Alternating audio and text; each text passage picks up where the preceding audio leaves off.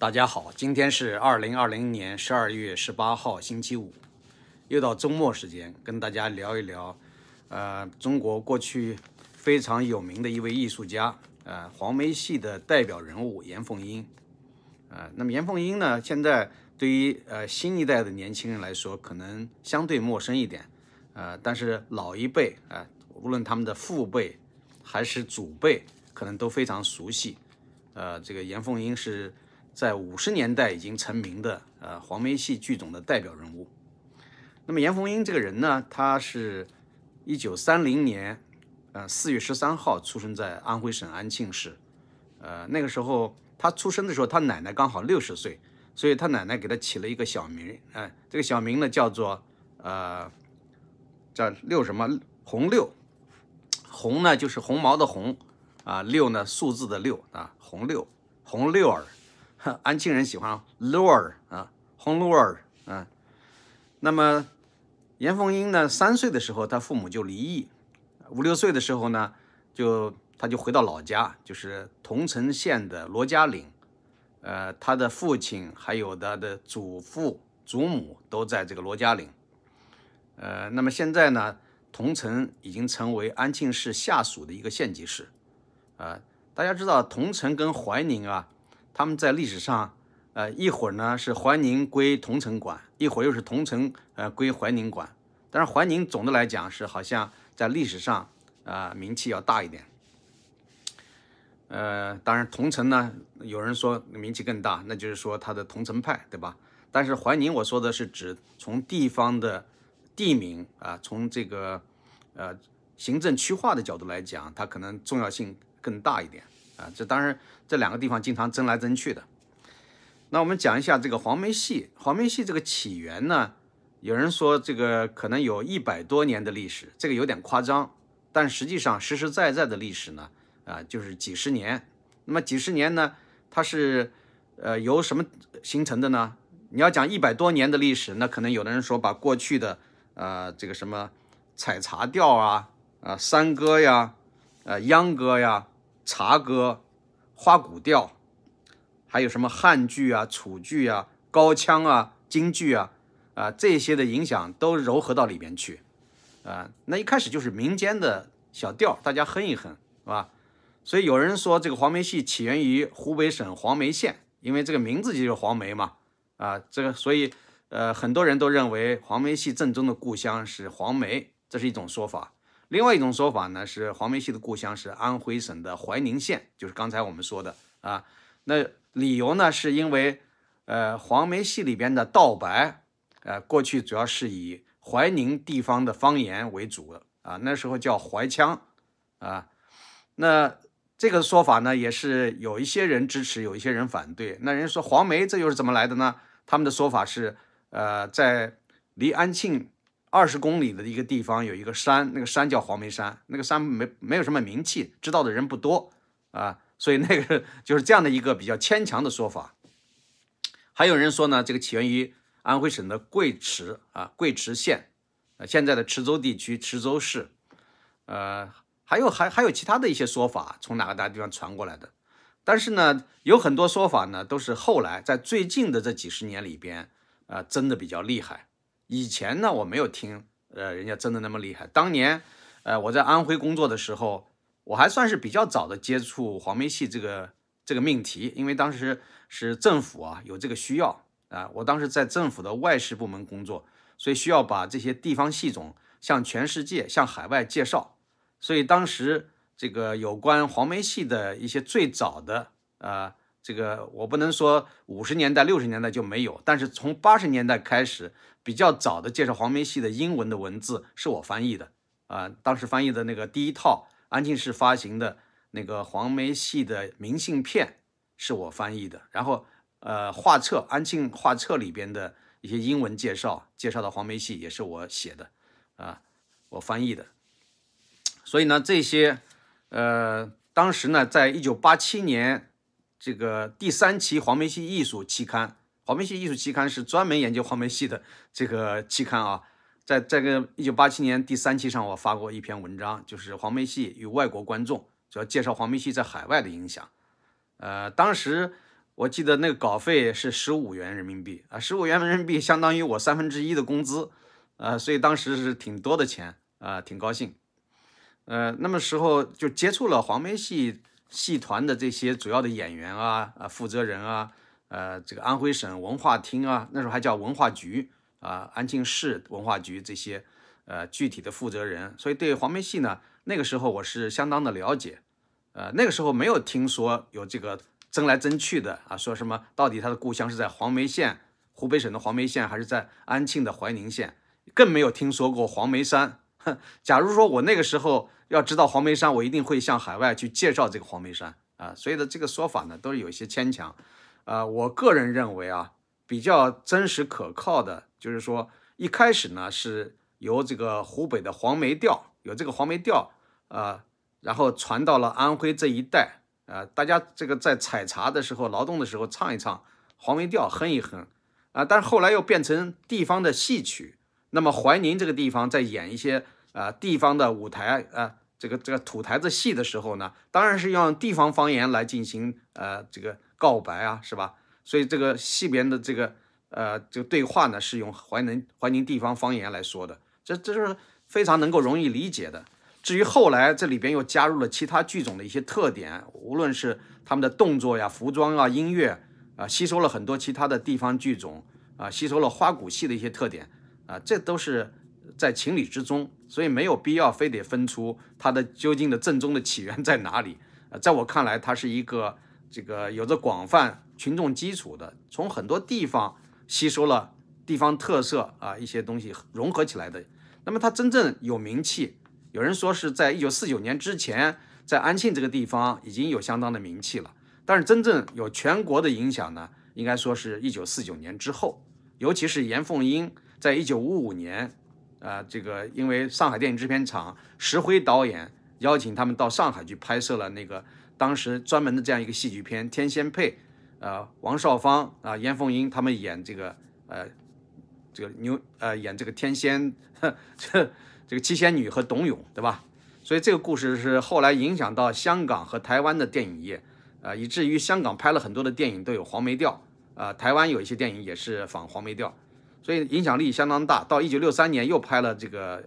黄梅戏的电影，所以说这个严凤英对黄梅戏的发展功不可没。呃，那么他这个人呢，刚才提到是一九三零年四月十三号出生，呃，这个三岁的时候父母离异，然后五六岁的时候到这个老家罗家岭跟他的呃父亲祖父在一起。他父亲喜欢哼哼戏，哼哼调子，所以呢他受到父亲的影响。呃，那么一开始呢就跟着哼哼调调，就后来呢是跟同组里边的一个人去学唱戏，呃，那么这个到十三岁的时候呢，就进了安庆的一个戏班子唱黄梅戏。这个事情被他祖父知道了以后很生气，呃，因为那个时候说是花鼓银戏，因为唱的都是什么男女私情啊，就有点类似于东北二人转，你要唱点荤的黄色的段子才有观众啊，就说那个时候看戏要打赏啊什么这些，所以肯定是有一些不好的东西，但是呢。那时候一般都是男演员啊，男扮女装啊，很少有真正这个年轻的姑娘上去演戏的啊，最多也就客串个什么丫鬟、丫头之类的啊。所以呢，真正唱主角的一般都是男人。那么严凤英去抛头露面的唱戏，他祖父就很不高兴啊，甚至威胁说要呃沉塘，就按照这个族人的办法，沉塘就是要呃扔到水塘里边淹死，对吧？后来呢，呃，到后来你想想，这个四九年之后。呃，就是各方面都要提倡自由了，老人也不敢把他怎么样。那个时候，严凤英已经有一点名气了。啊，在四九年之前，他唱的有点名气的时候，因为年轻漂亮，所以有一些国民党军官叫收他做二姨太、三姨太。呃，但是他不干，他不干，被强行抓到人家去以后，他就装疯卖傻。啊，他也知道这个，如果人真正想娶她做姨太太的话，不会喜欢一个头脑有问题的人。但是呢，时间长了以后，人家发现这是骗的，哈，就是一定要再把他抓去。他听了以后就跑，跑到了南京，所以他在南京待了几年。在南京的时候呢，在南京的夫子庙一个非常有名的歌厅舞厅里边，呃，这个当舞女，然后唱流行歌曲。那个时候他的名字不叫严凤英啊，叫这个严黛，严黛峰啊，黛就是林黛玉那个黛，峰就是山峰的峰。呃，在那期间，他认识了一位呃南京的。大家富人吧，就是这个富家子弟，叫三少爷啊，他的名字叫甘律之啊，甘肃的甘，律就是法律的律，知乎者也的知。甘律之呢，他是世家子弟，他的父亲呢，呃，不但有钱，而且呢是懂得戏曲啊。那么父子两个都是对戏曲有相当的研究，尤其是京剧、昆曲。然后呢，他们家的资产是非常大，就是他那个宅院，据说有三百多间房子。所以严凤英跟他好了以后呢，就搬到他家去住，生活上能得到比较稳定的呃这样的一些供给。然后呢，呃闲暇之余可以跟着父子两个学一些京剧、昆曲这样的一些事情，呃一些知识吧。呃后来呢，他专门拜师啊，专门拜了这个，据说一位呃挺高的、挺很有名的啊姓白的艺人啊学昆曲。那么到了一九五一年，呃安庆市黄梅戏团成立。啊，就是要把他呃请回去唱戏。那么严凤英特别喜欢舞台啊，他虽然这个对自己当时的生活状态还算是比较满意，但是呢，舞台要呼唤他、召唤他，他就回去了。所以回到安庆唱戏以后，呃，这个一九五二年华东文艺汇演啊，他的剧目剧目得到了成功，然后后来呢，又这个反正就是名气越来越大。啊，在那期间呢，他认识了一位，呃，来自山苏临，呃，山东啊，山东临沂的一位解放军转业干部，叫王兆乾。王兆乾这个人呢，是有文化的，呃，军队的呃干部。他在军队的时候，一九四七年在大别山区就开始收集地方的曲调，包括黄梅调，呃，然后呢，他写了很多这个整理一些资料啊文章。五十年代初，他就已经在上海的《文艺月报》上面发表文章，来写这个有关的一些黄梅曲调方面的一些文章啊。他是那研究一种戏啊，地方戏叫傩戏啊。傩怎么写呢？是单立人，然后一个困难的难啊。那这个字念傩。傩戏呢是流行在很多地方的，包括在云南啊、贵州、甘肃，还有安徽的这个贵池。呃，还有这个湘西、鄂西，就是湖南的西部和湖北的西部，呃，那么他喜欢这些地方戏、地方曲调，也做了很多的加工啊，包括把王贵与李香香，呃，这样的一个曲目啊，呃，变成黄梅调上演。所以王兆乾当时属于又有才华又有文化的军队转业干部，呃，人长得也是一表人才，所以呢，呃，他比。他比严凤英大两岁啊，所以严凤英呢就跟他恋爱了啊，大概是一九五二年他们就恋爱，呃，虽然还没有领结婚证，但是实际上呃就已经算是夫妻了啊，所以呢，呃，没过多久呢就怀孕了。实际上呢，在那期间有一次为了这个组织比较大的演出，那么有机会到南京去演出啊，进行文艺交流。这个时候呢，这个严凤英想起了他的恩人。啊，对他特别好的那个前面的那个恋人啊，甘绿枝，所以呢，他又去看甘绿枝。那次去呢，实际上是王兆乾跟他一块儿，跟这个严凤英一块儿到了南京。所以呢，呃，因为甘绿枝听说他来了，所以甘绿枝写了一封信，邀请他们夫妻到自己家做客。呃，他说听说你找了一位如意郎君啊，就是说很为你高兴。如果你要方便的话，请你和夫君一起啊，到我家里边来这个。我们，好像意思说请他上门。那么严凤英跟她这个应该说实质上的丈夫啊，王兆乾商量这个事，王兆乾呢就不愿意去啊，不愿意去呢，心里边还是很不高兴啊，觉得你跟这个旧恋人怎么还藕断丝连的啊？结果后来他们呃去了他家之后，他又把他送回来，就甘丽芝把送他回来的时候呢，在路上恰好就碰到了王兆乾，王兆乾呢。呃，这个严凤英这时候介绍说啊，这是我的爱人，然后那个是我的朋友甘绿枝，啊，那么甘绿枝伸出手要跟王兆乾握手，王兆乾自己本人把手放在口袋里边，很傲慢，不愿意搭理他。这个话是谁说的呢？是二零零四年左右的时候，有人采访王兆乾，王兆乾这个他自己亲口说的，我还听了这个录音，所以这个不是编造的，是是他本人说的。所以呢，当时呢，甘绿枝还是很有风度、很有教养的啊。他倒没有生气，但是王兆乾非常生气。他们分手之后，这个他还不断的要给这个严凤英颜色看，啊，这个严凤英就非常生气。呃，他们争吵得非常激烈，以至于严凤英要投河自杀，后来被拉住了啊。那秦淮河嘛，就是，呃，当时这个事情呢，据说根据王小亚的回忆说，呃，就是他听说当时他父亲还打了他母亲一下，啊，所以呢，这两个人矛盾就非常的激烈。后来呢，两个人回去以后就分手了，啊，分手了，那么严凤英呢，他就这个孩子要生下来呀。这孩子是谁的孩子？是王兆乾的孩子，啊，他又没有跟甘绿枝结婚，又没有跟王兆乾结婚，啊，那紧接着呢，这个有一位另外一位转业干部到这个剧团里边当编剧的，啊，这个王冠亚，啊，王冠亚呢，他们这个刚一开始合作还是有一些矛盾啊，这个但是后来慢慢磨合的越来越好，后来他跟王冠亚在一九五六年结婚，啊，那么一九五五年是。这个跟那边啊，跟谁呃离婚的？是跟那个甘绿枝离婚的。我刚才有一地方没讲好，就是说应该是，呃，跟王兆乾分手了以后呢，这个严凤英跟甘绿枝正式结婚了，啊，正式结婚以后，但是很快又离婚啊，所以呢，大概这个婚姻只存续了两年时间，啊，那就是一九五三年，一九五三年跟甘绿枝结婚，啊，然后呢。一九五五年离婚，然后一九五六年呢又跟王冠亚结婚，呃，所以呢他把这个孩子就带上了，就是王冠亚是接受这个孩子的。然后呢他们结婚之后啊，他们五六年结婚，呃，然后后来他们有了个孩子啊，这个孩子是老二啊，这个老大的孩子名字叫王小亚啊，因为这个王冠亚的名字有个亚字啊，虽然不是他亲生的，但是他把呃这个儿子当自己的亲生儿子来养。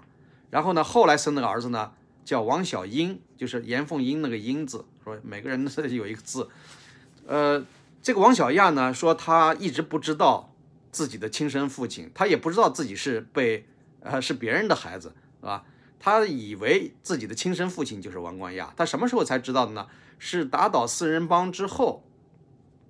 啊，或者是在没打倒四人帮有一段时间，文革的后期吧，文革后期有一段时间当。这个王冠亚的日子也很难过的时候，呃，王冠亚就不断的让这个王小亚回去啊，去找王兆乾，去在生活上给他一些帮助，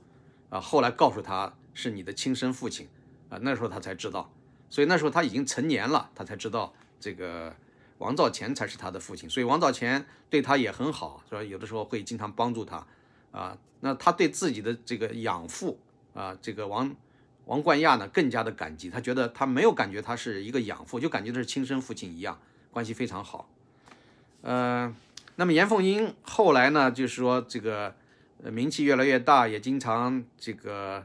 被邀请到北京啊，这个呃合肥啊、上海啊啊这些地方，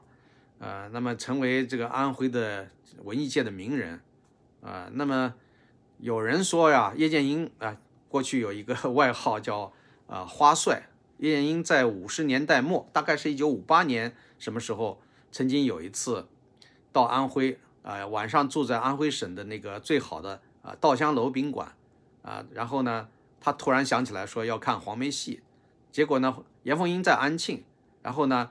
安徽省文化局啊连夜要派车到安庆去把这个严凤英接到稻香楼为这个叶剑英演出。啊，到底是什么样情况？这个是大家议论纷纷，这就是一个传闻啊，到底是真是假？这有待有真正呃喜欢考据的人去做一些实证的研究啊。我们只是听说啊，这个听说，而且是五六十年代经历过那时代的一些老人说的啊，这个是真是假我们不清楚。然后呢，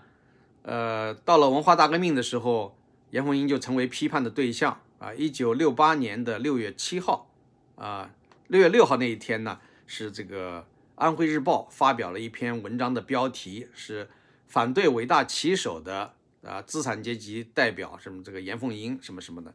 啊，那个文章就是把定性定的非常厉害，就是说这个说现行反革命啊，说严凤英是现行反革命分子，居然敢反对伟大的旗手。那伟大旗手是谁呢？就是江青啊。严凤英可能过去私下里边有过一些议论。比如说，对江青所指导的一些作品有自己的一些不同看法，所以被看作是攻击伟大旗手。呃，那么严凤英感觉到这个无论怎么写检查交代，呃，都过不了关，而且呢，她觉得自己可能会影响到自己的孩子未来的前途，影响到自己丈夫的前途，她就想自杀。所以呢，她吃了很多的安眠药。呃，有人说她吃的不是安眠药，是喝的农药。这两种说法呢，好像家属也没有给一个非常明确的一个说法。呃，然后呢，她当时呢不是马上就死的。就是等到发现晚上十一点多钟发现她，呃，已经不对头的时候，家里边人，她的丈夫王冠亚还有两个孩子都在嘛，呃，赶紧去叫人。本来是想叫人找军代表，因为那时候文化局是有军代表把持，呃，军代表如果批准，可以找辆汽车把他送到这个医院里面去抢救。但是找到军代表，军代表呢就觉得这样的一个反革命还要怎么样，所以他不慌不忙的说：“你先回家，我等会儿。”穿好衣服我再来，他上去穿衣服，穿衣服的时候呢，他又带了一些革命群众，啊，等到医生赶到的时候，他带的革命群众也来了，就开始现场进行批判。那时候严凤英还是有有意识的，还能够醒的说几句话，啊，然后呢，这个军代表就说：“你不要再演戏了，你这个好像是想骗我们，啊，一般就是现场的让交代问题。”严凤英有气无力的说不了几句，后来就昏迷过去了。医生一看非常危急，说。呃，不要再等军代表派汽车了，他肯定不会派的。你赶紧找个板车去。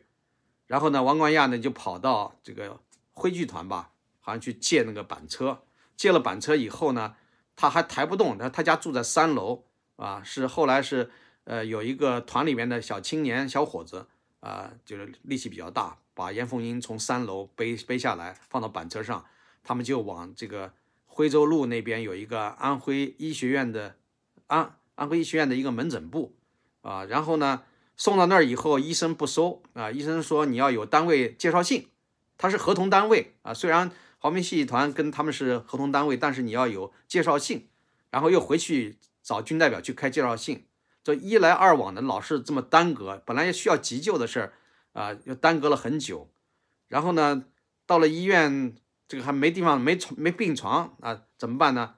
呃，对，一开始说是由门诊部，门诊部说这个情况很严重，他说我们弄不了，啊，你们赶紧把他送到这个住院部去。那住院部非常远，有好几公里呢，所以呢，他们又想办法又去，呃，把他们呃又就送到住院部，送到住院部没有床位，就把他放在冰凉的水泥地上啊。那个是四呃那时候是几月份啊？啊，四月嘛，四月份那个天气还相当的冷，放在水泥地上。后来呢？没有抢救及时，就严凤英去世了啊！去世以后还不行，那个军代表叫刘万全啊，说，呃，这这个国民党的特务，说严凤英是国民党的特务，他这个身上肯定藏着发报机或者照相机，要你们要解剖，就是让医生。后来医生没有办法，在军代表的压力下，就用这个医用的小斧头从啊肋骨啊一点一点的往下砍砍，最后把那个肠子啊什么那些都内脏都掏出来。什么也没找到啊，只找到胃里边的这个，据说有安眠药啊。这这种说法是现在是占上风的。有人说喝农药啊，有人说是安眠药啊，反正就是说，呃，后来什么也没找到。那军代表看没有结果，最后就说，哼，呃，你演的戏我没有看过，你演的电影我也没看过，但是你的原型我现在看到了啊。然后他就走了。这个军代表这么大的罪孽，到打倒四人帮之后，安徽省文化局专门去找这个人，还找到了。这个人是在贵州还是江西？好像是在江西。找到这个人，他还振振有词。他说他没有错，他都执行毛主席的这个文艺路线啊，就是说他做了他应该做的事情，什么什么。所以这个人居然没有进行追责，我觉得这个是很搞笑的一件事情啊。当然，安徽省文化局希望能够呃做这个事情，但是没有其他单位支持肯定不行。当时的江西省是不是也比较左？恐怕也不会为这个事情来处理这个叫刘万全的人。所以这样一个恶人居然可以逍遥法外啊！那么我想，如果有人能够还记住这件事儿，刘万全的家人、他们的这个后人应该被人鄙视啊！有人说你这不是要 牵连到他的家人吗？那怎么办呢？如果这个刘万全已经死掉的话，那他的家人不不应该因因此而蒙羞吗？啊，这个自己的先人做了这样的个无耻、丧尽天良的事儿，不应该被谴责吗？啊，所以呢？这是很可惜的一件事啊，就是一代这个不能叫名伶啊，至少就是说，呃戏剧方面的一个明星式的人物，就这样的啊就离开了人世，非常的遗憾。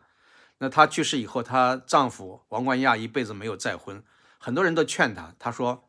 我怎么能再找到一个像严凤英这么好的女人呢？我找不到了。”她把她的照片放在自己的房子里，天天看。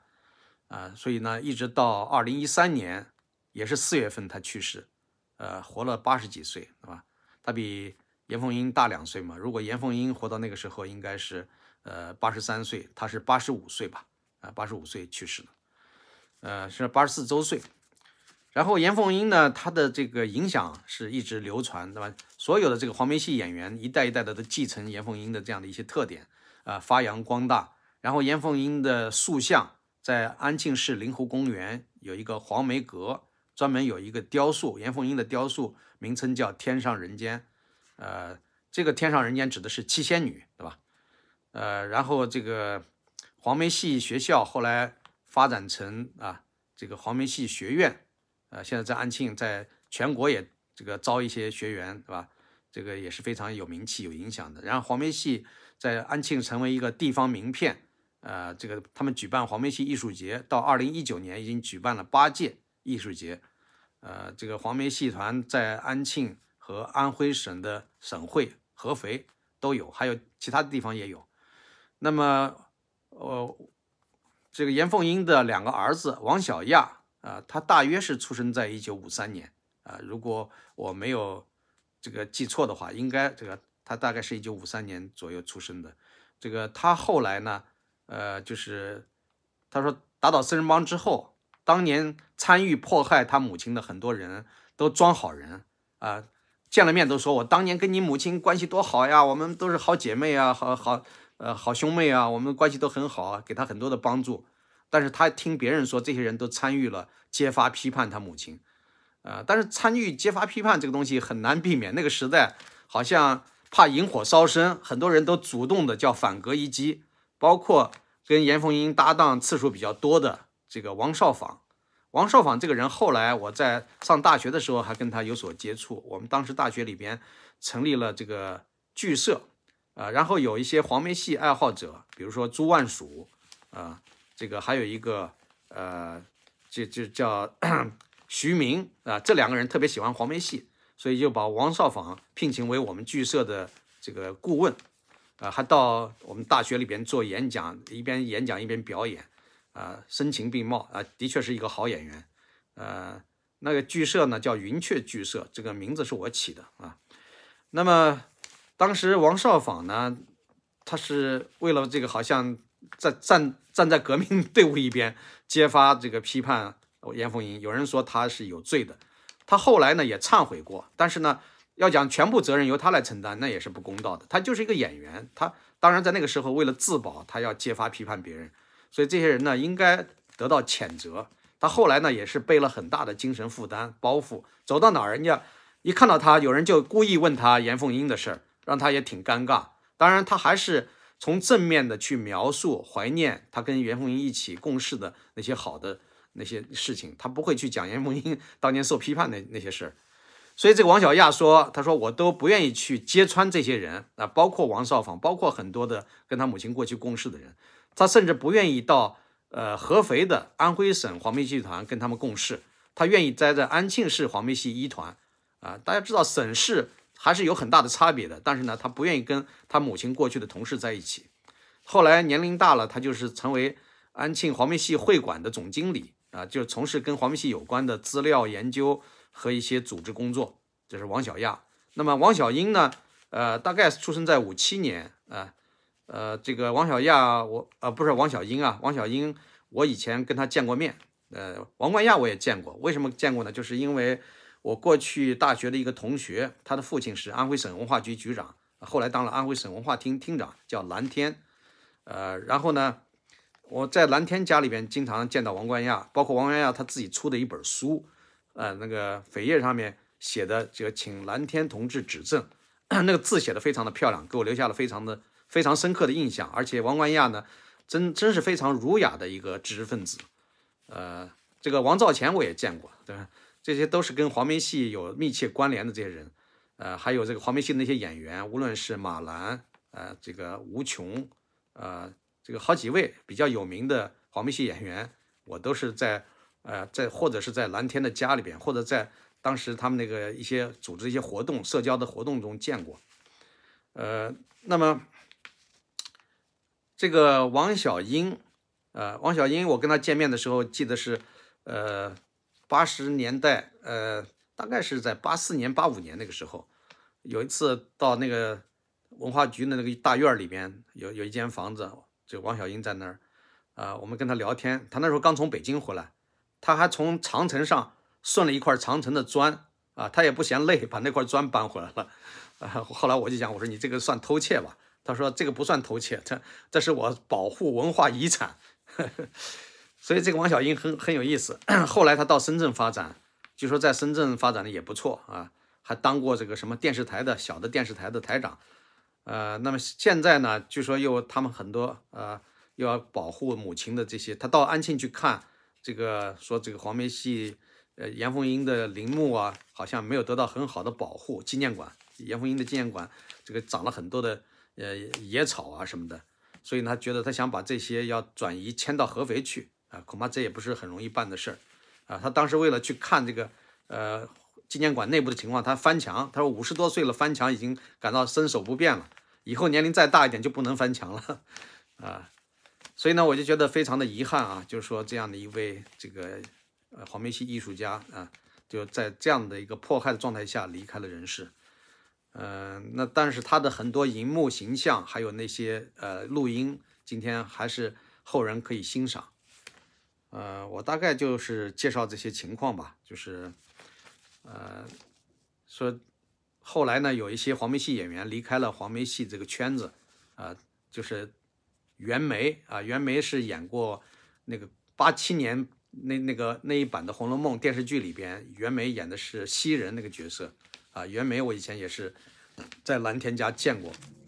这个还有这些吴琼啊，这些人后来都到北京啊这些大城市去发展，深圳啊这些大城市发展，好像发展都不错，还有一个叫杨俊吧。啊，反正就是说黄梅戏的那些人，包括韩再芬，当年，呃，他还很小，那时候十几岁就已经挺有名了，呃，就是成为黄梅戏的后起之秀。那时候我经常看演出啊，在在好多地方都见过他。那后来他名气更大了，现在他是黄梅戏的主要的传人和代表人物。啊，然后我的一个中学的同学，后来当了安庆市黄梅戏学院的院长，啊，现在好像还是吧，就是。这个应该说还是有很多跟黄梅戏有关联的这样的一些事情和人物，啊，我今天就说到这儿，谢谢各位。